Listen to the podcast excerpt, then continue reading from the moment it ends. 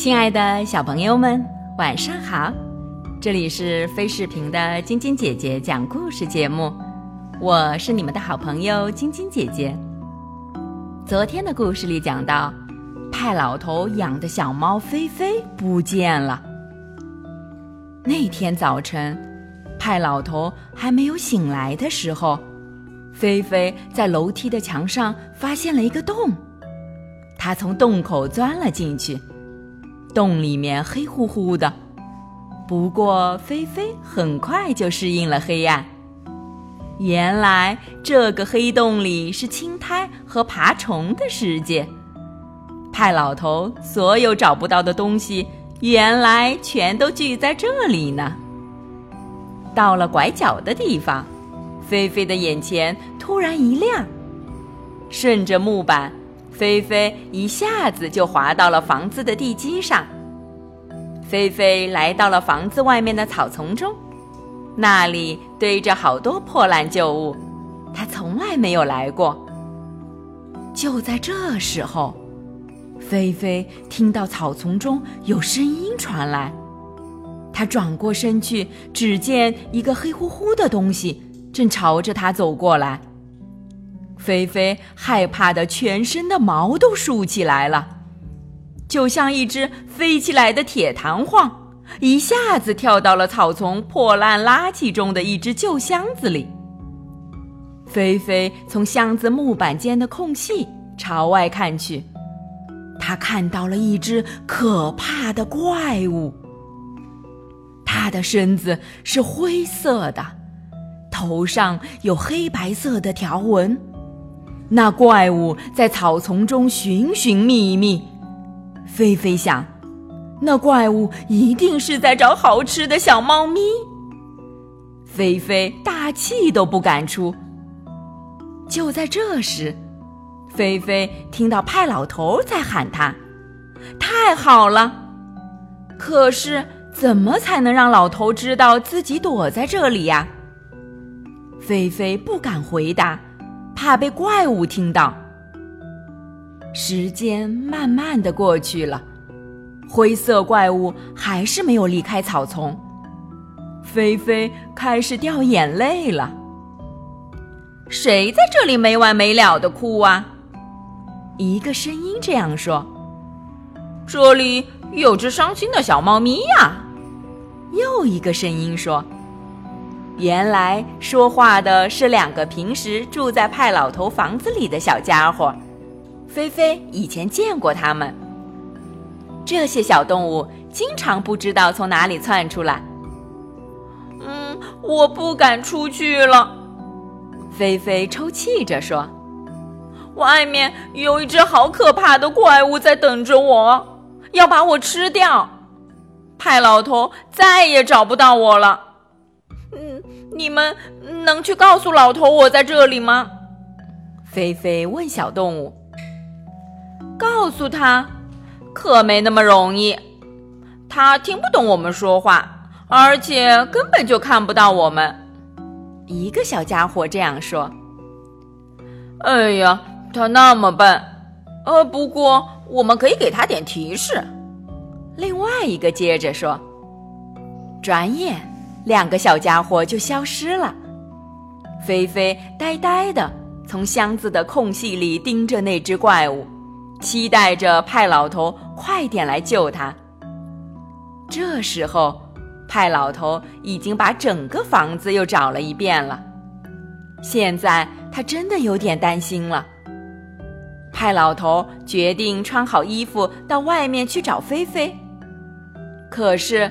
派老头的袜子和鞋子却都不见了踪影。这个家里总是这样，钉子、螺丝、铅笔、橡皮，什么都可能失踪，就好像是有什么人把东西借走了用一用，过几天又还回来似的。会不会是菲菲在和我玩游戏呢？一个新游戏，把猫藏起来。或是让我找不到的游戏。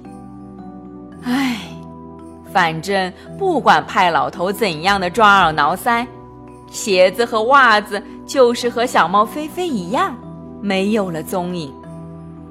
派老头只好穿起雨鞋，到外面继续找。咦，这不是他的鞋子吗？他们躺在屋子外面的草地上，看上去像是要往花园里跑似的。接着，派老头又发现了他的袜子，他们铺在地上，指向院子里的木匠房。派老头跟着袜子走到木匠房，发现他的裤子背带也躺在草地上，指着木匠房后面的方向。在木匠房后面的树枝上，挂着一只厨房用的铁刷子。在树丛里，派老头看见了一只幻猪。这只幻猪经常来派老头的房子里串门。你好，老花儿。派老头朝着正在觅食的老幻猪说。老幻猪抬头看到了派老头，急急忙忙地钻进树丛中消失了。菲菲，你在那儿吗？我在这儿啊！只听远处一个堆满了落叶和破铜烂铁的木箱子里传出一个惊喜的声音。派老头走上前，一把将菲菲捧进怀里。菲菲抱住派老头的脖子，紧紧不放。哦，派老头，你可把我从那个怪物口中救出来了！快带我回家！这儿好危险啊！菲菲慌忙地说了一大堆话。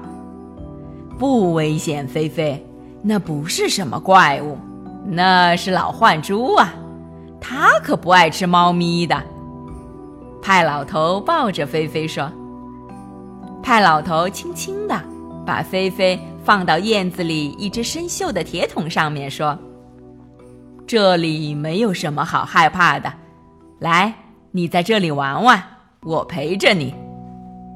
菲菲小心的四下打量了一会儿，然后慢慢的从铁桶上跳到一把旧的大锯子旁边，又跳上一辆生锈的自行车，最后才谨慎的落到地上。很快，他就不害怕了，他跳来跳去，不时探出头来朝着派老头招手。派老头和小猫菲菲终于可以一起吃早饭了。老头问猫咪：“是不是他把鞋子和袜子摆在地上指方向的？”猫咪说：“不是我，是一些你看不到的小动物帮助我找到你的。”真的？派老头有点吃惊的看着猫咪。现在我可真的不寂寞了。我不仅有邻居母鸡。看不见的小动物，还有你，我可爱的小猫咪。